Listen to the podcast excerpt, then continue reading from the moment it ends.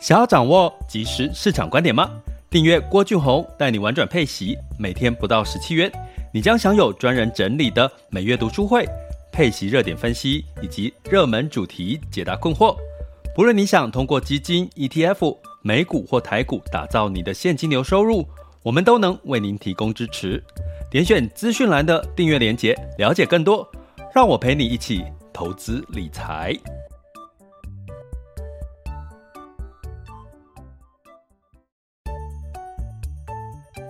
想要掌握即时市场观点吗？订阅郭俊宏带你玩转配息，每天不到十七元，你将享有专人整理的每月读书会、配息热点分析以及热门主题解答困惑。不论你想通过基金、ETF、美股或台股打造你的现金流收入，我们都能为您提供支持。点选资讯栏的订阅链接，了解更多。让我陪你一起投资理财。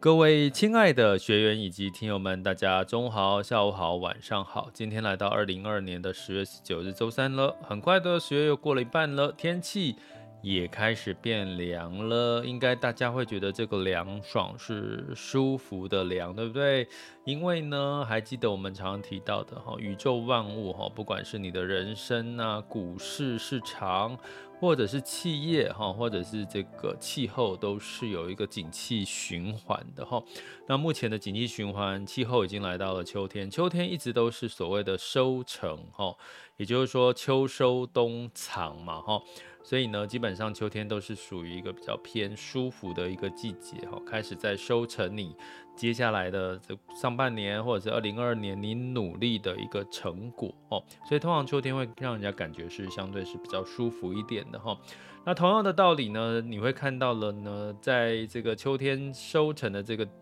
情况，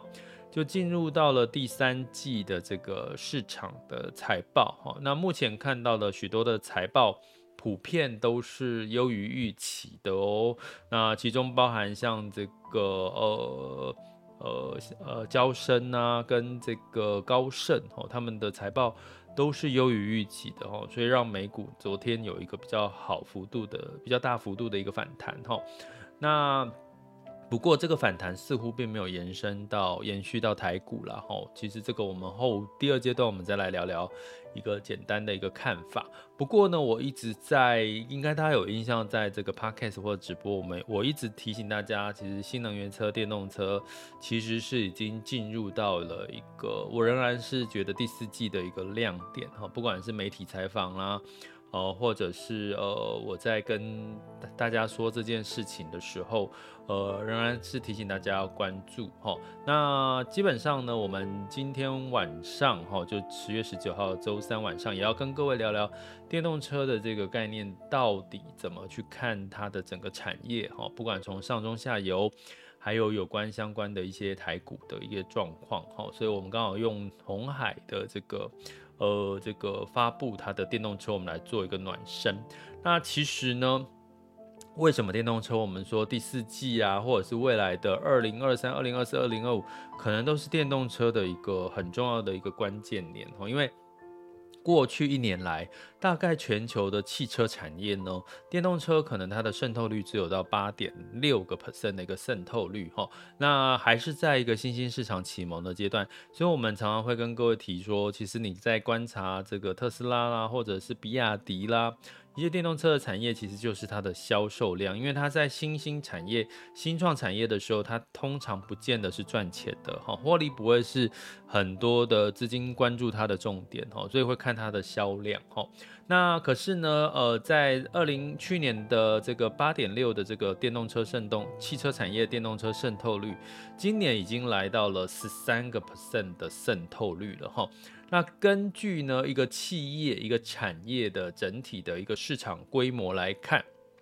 通常到了十三个 percent 呢，基本上呢它已经可以进入到市场的这个需求，市场的规模呢已经可以支撑它的营收进入到获利的一个阶段，而且是一个呃成长期高速成长的一个阶段的开始哈，所以呢这个。这个今年的这个渗透率的这个数据呢，其实让电动车、新能源车的确是一个非常重要的一个成长的一个关注点。那为什么特斯拉前上周其实是跌的比较多？其实我们有提过，因为创新产业其实是看它的销量，吼，看它的销售量。那如果它一旦它的销售量、它的交车数字不如预期的话，通常就很容易让市场，哦，就是不买单，吼。那我们同样来看两样情，哈，虽然特斯拉今这一周其实有在反弹呐，吼。不过呢，其实更亮眼的其实是比亚迪哈，比亚迪前三季赚了九十一亿的这个呃资的这个获利，大概是同比成长了大概有三季来看有三倍哦，三百三十三点六 percent 左右。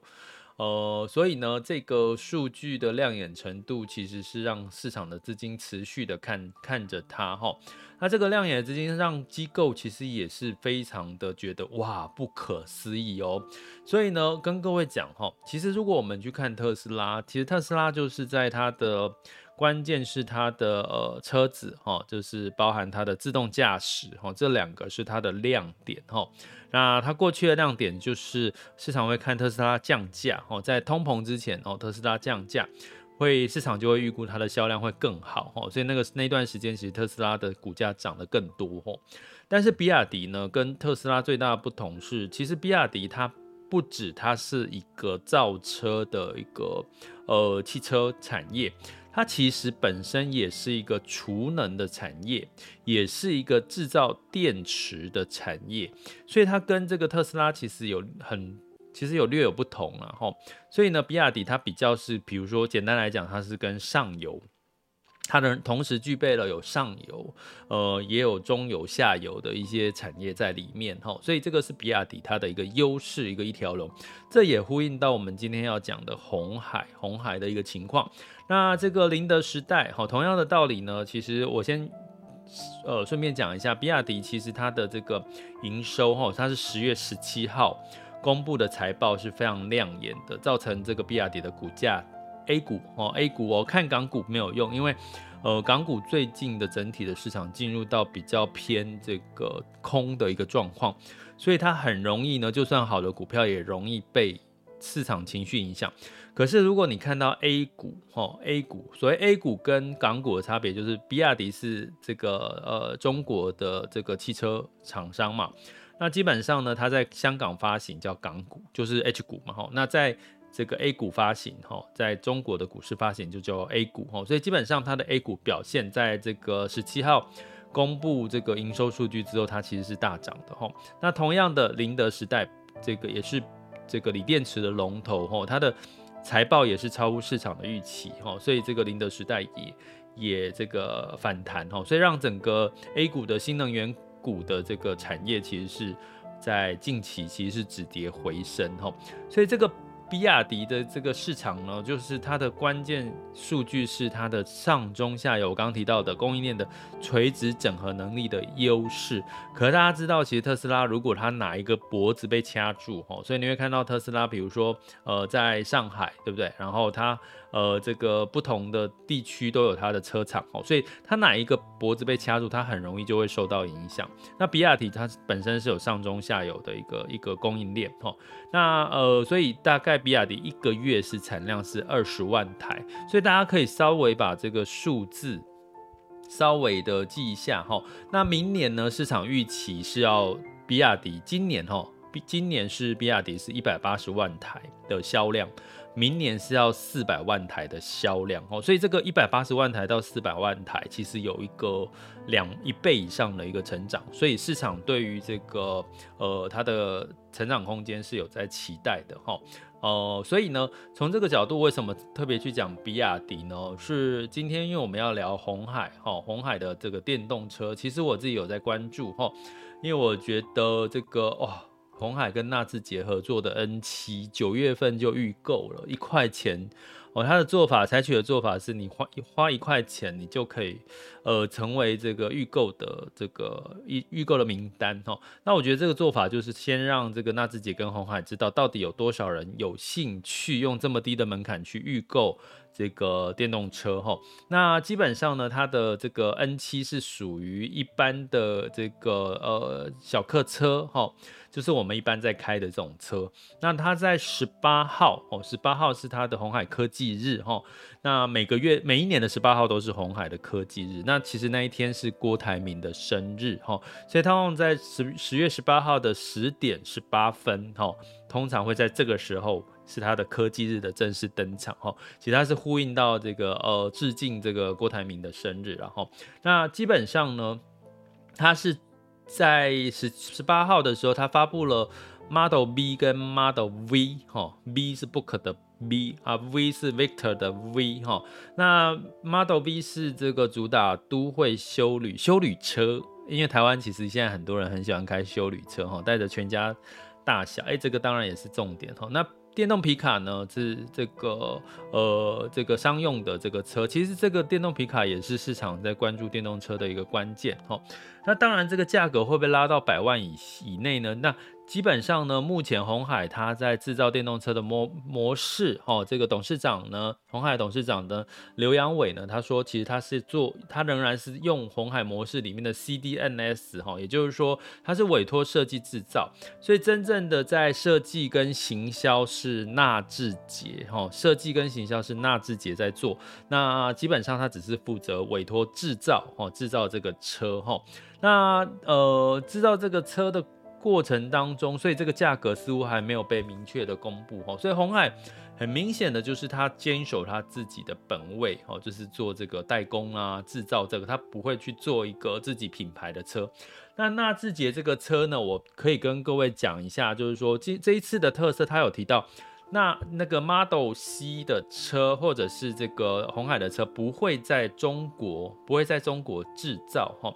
它不会在中国制造，那会在什么地方制造呢？呃，目前看到的这个数据的这个公布呢，是在这个泰国、哦、美国、台湾三个地方制造。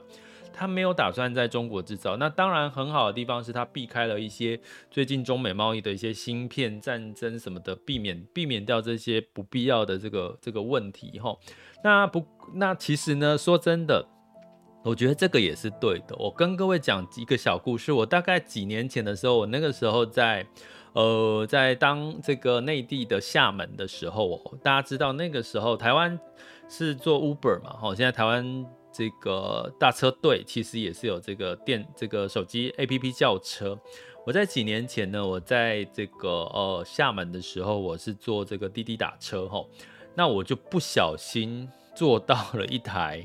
因为他会标哦，他会标他的车是哪一个车款呐、啊？哦，通常是他们是叫呃大众哦，大众车，大众就是这个我们的福斯汽车哈。那在他们那边，福斯大众汽车，福斯汽车其实是满街跑哈。那我就看到，哎，居然有一台车是纳智捷的车，哇，在在厦门有纳智捷的车，所以我就二话不说，我就去。这个叫车就是一定要叫这台纳智捷的车，然后我叫了之后，我就坐上去，我就跟这个所谓的司机哈，那在那个呃这个中国司机呢，他们是叫师傅哦，他们通常都会叫他说师傅哈，就就是就问他说，呃哎，你为什么会开买纳智捷的车啊？然后他就说，其实纳智捷车很好啊，他是那个这个呃，就是基本上他很喜欢他的这个车型啊。他说，可是纳智捷的车过去被人家诟病，不是很耗油吗？很耗油，因为那个是油车嘛。他说，对啊，其实是很耗油。他说，可是他觉得他很喜欢纳智捷的造型哦。我说，可是其实在在这个中国开纳智捷的人真的很少很少。他说，对，的确真的很少。可是他也说了一句话说，如果他下一次要再换车，他就不不会买纳智捷了，因为他说真的很耗油之类的哈。虽然它的价位也算还算合理了哈。所以呢，我们可以从这件，我从这件事情来，我看到的是，其实纳智捷的车，其实在中国其实是已经几乎是胎死腹中了，就是说它并没有在这个中国打开这个市场哈。所以我觉得这一次的纳智捷跟红海合作哈，在呃台湾、泰国、美国量产。我觉得某种程度也是聪明的啦，哈，因为目前的确在中国，刚刚提特别提到比亚迪啦，还有他们有很多的这个自己品牌的这个呃这个电动车哈 EV，所以基本上我觉得呃先主攻呃泰国、美国，其实我觉得是好事哈。那根据这个市场来看呢，数据来看，其实鸿海宣布二零二四年将要呃开出十五到二十万辆的产量。所以我刚刚为什么跟各位讲比亚迪呢？比亚迪是一个月现在是二十万台的销量产量，你可以讲产量或销量。可是呢，二零二四年在泰国要开出十五到二十万的产能，告诉各位，这十五到二十万是年产量。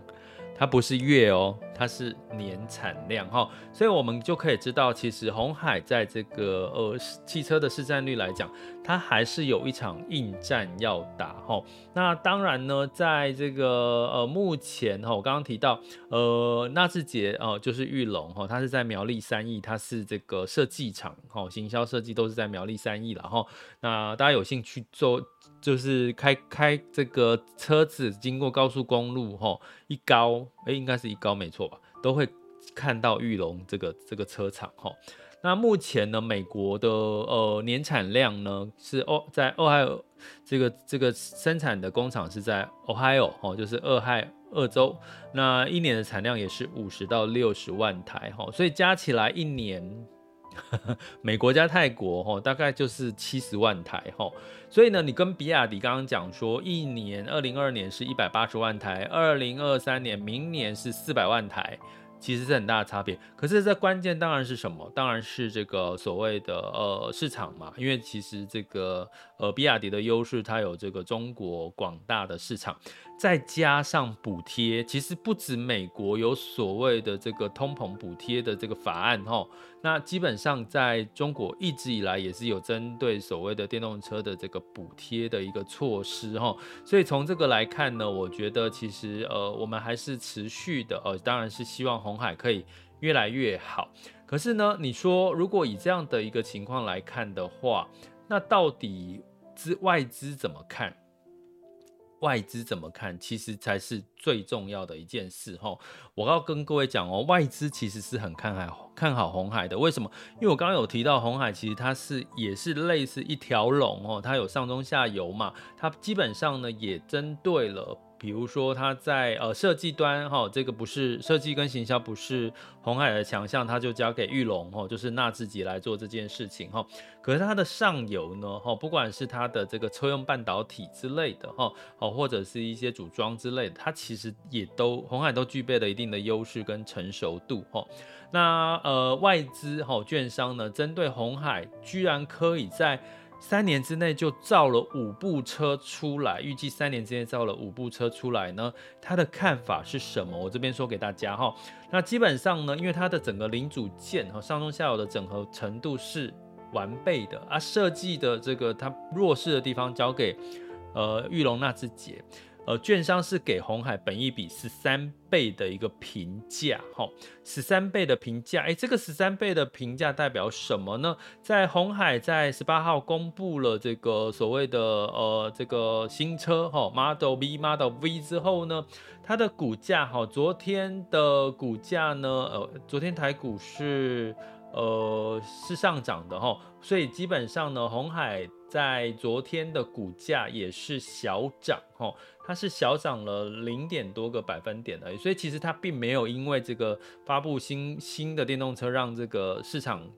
去买单这件事情哦。就我刚刚讲的这个，还是一个市场规呃它的产量规模还是居小，因为现在电动车还是比较偏这个新创产业的一个规模哈。那所以呢，曾经一度股价来到一百零五块。那大家现在的股价是一百零三呐，哈，现在目前我看到的时间是十二点二十分，哈，红海的股价是一百零三，那它的本益比是多少？它的本益比是十点一九，哦，十点一九，所以你就知道券商给红海接下来的预期，今后今天今年跟明年的本益比是十三倍。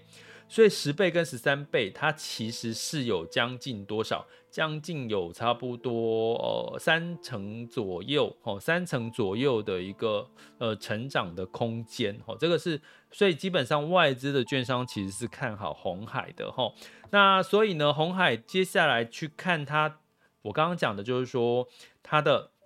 量产的速度可不可以？在大幅的提升其实很重要哈，因为它因为其实是要抢市场哈，因为这个呃量目前刚刚提到泰国生产是二零二四年到大概二十万台，目前的美国 Ohio 州呢也顶多是五六十万台，有没有机会它的产量可以加速呢？我觉得这个是红海接下来要面临到的一个市场也在关注它的一个关键哈。那当然红海也对于低轨卫星的投资，其实它也是有在有有有在量产投资哈。那二零二三年，呃，二零二五年呢，鸿海希望它占有全球电动车的市占率是五个 percent，哈，所以大家如果对投红海的电动车是有信心、有兴趣，就把我刚刚讲的这几个数据可以记下来、抄下来，就是说，诶，他说他呃，美国 Ohio Ohio 现在五十到六十万辆，好，那你就看接下来有没有。超过这个数量，诶，泰国生产二十万辆，有没有超过这个数量？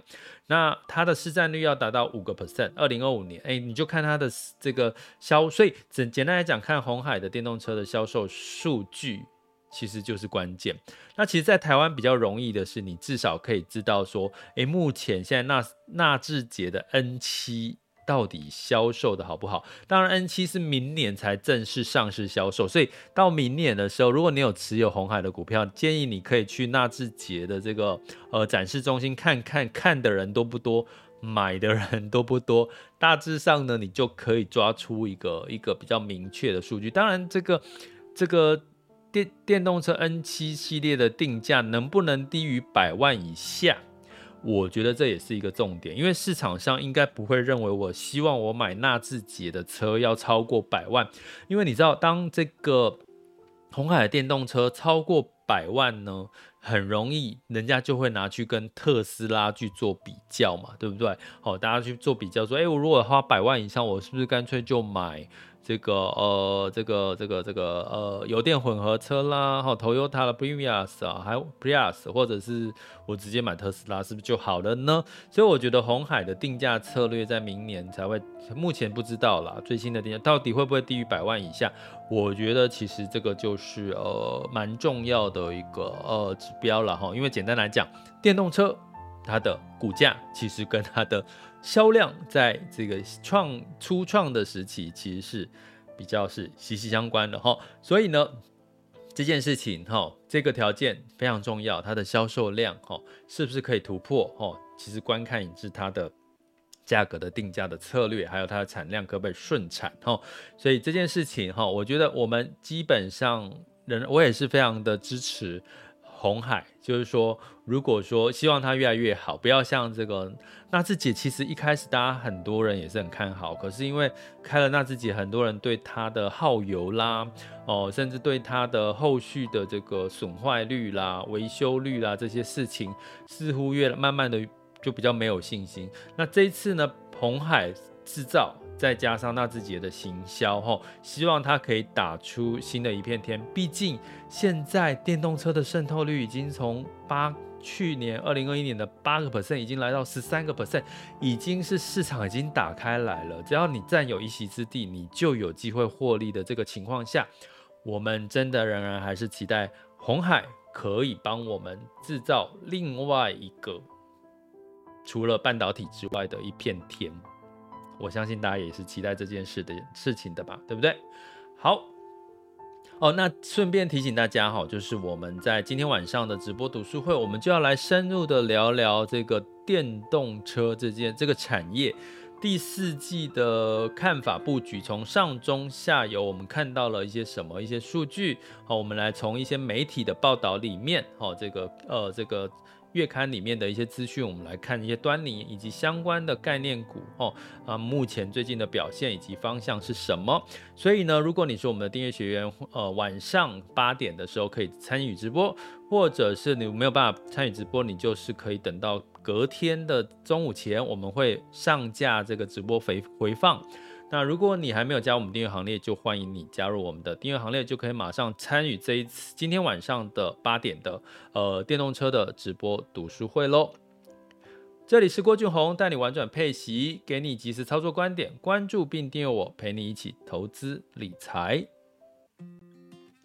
好了，那我们接下来呢，进入到二零二二年的十月十九日，全球市场盘势轻松聊。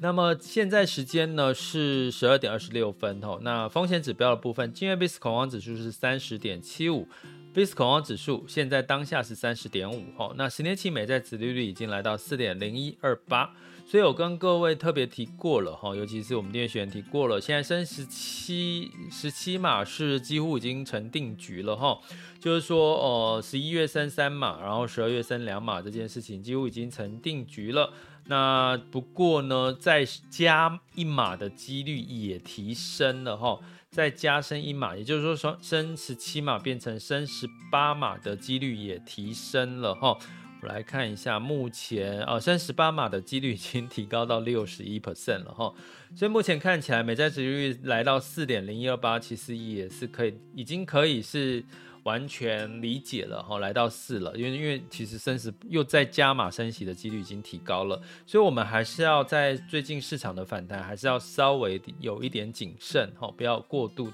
不要去追高，适度的。用分批进场，并且去挑选那些所谓的。这个呃这个财报好的。这些产业哈，或者是个股是相对是比较呃安全的，所以美股呢，昨天道琼 S&P 五百分别上涨了一点一二 percent。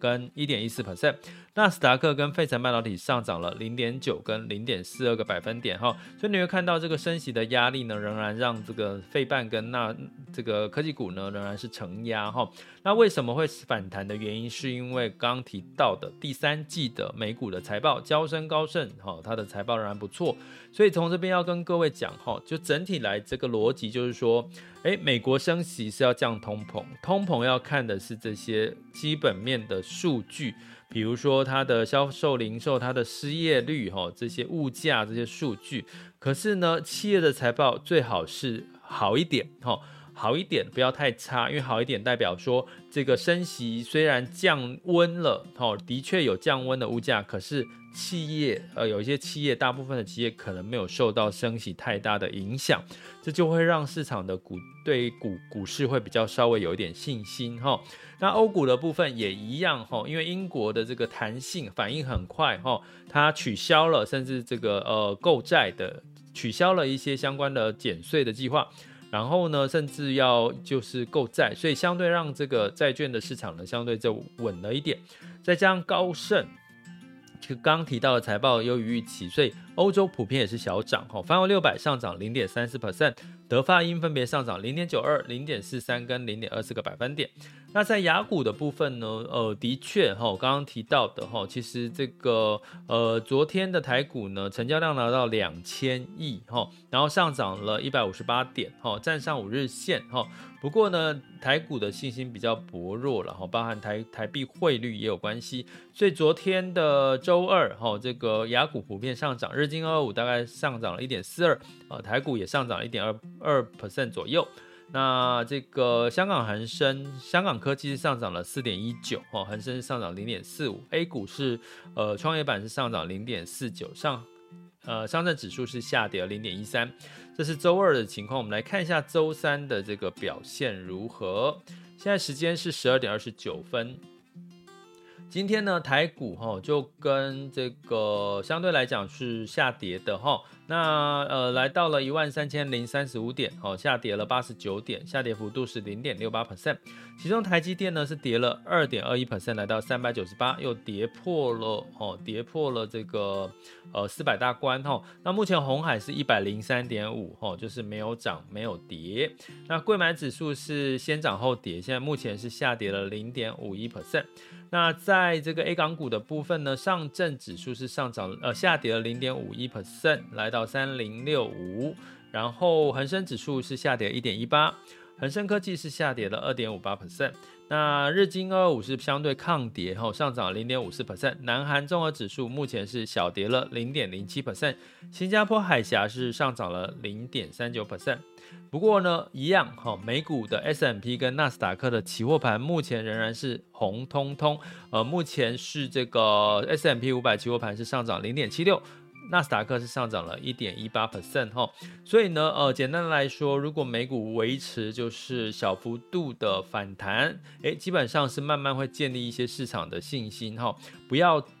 急涨，不要大幅度的反弹，其实反而是好事哈。那不过呢，台股相对来讲也走出了不一样的状状态了哈，因为台股毕竟目前从七月开始才正正式进入到景气。衰退哈，高基期哈，相关的数据都在衰退的情况了哈，所以基本上可能不见得哈会跟美股同步的一个走势哈，所以基本上呢，大家还是对台股的部分呢要用比较是基本面去看它哈。那能源的部分啊，布兰特原油是下跌了一点七 percent，来到九十点零三，因为美国呢试出了试出了战备储油，让供给增加哈，所以这个油价下滑。金价也是下跌了零点五 percent，来到一千六百五十五点八号美元每盎司。那当然呢，美元指数稍微回落到一百一十二点零一六八了哈。那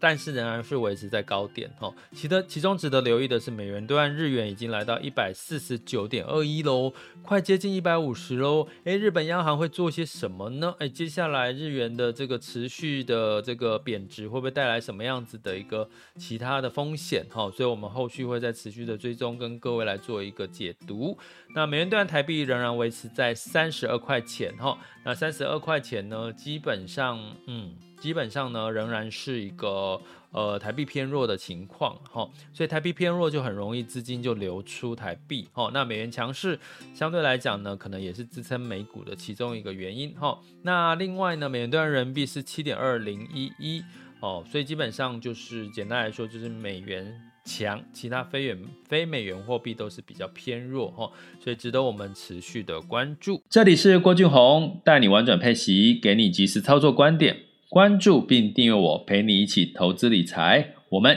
下集见，拜拜。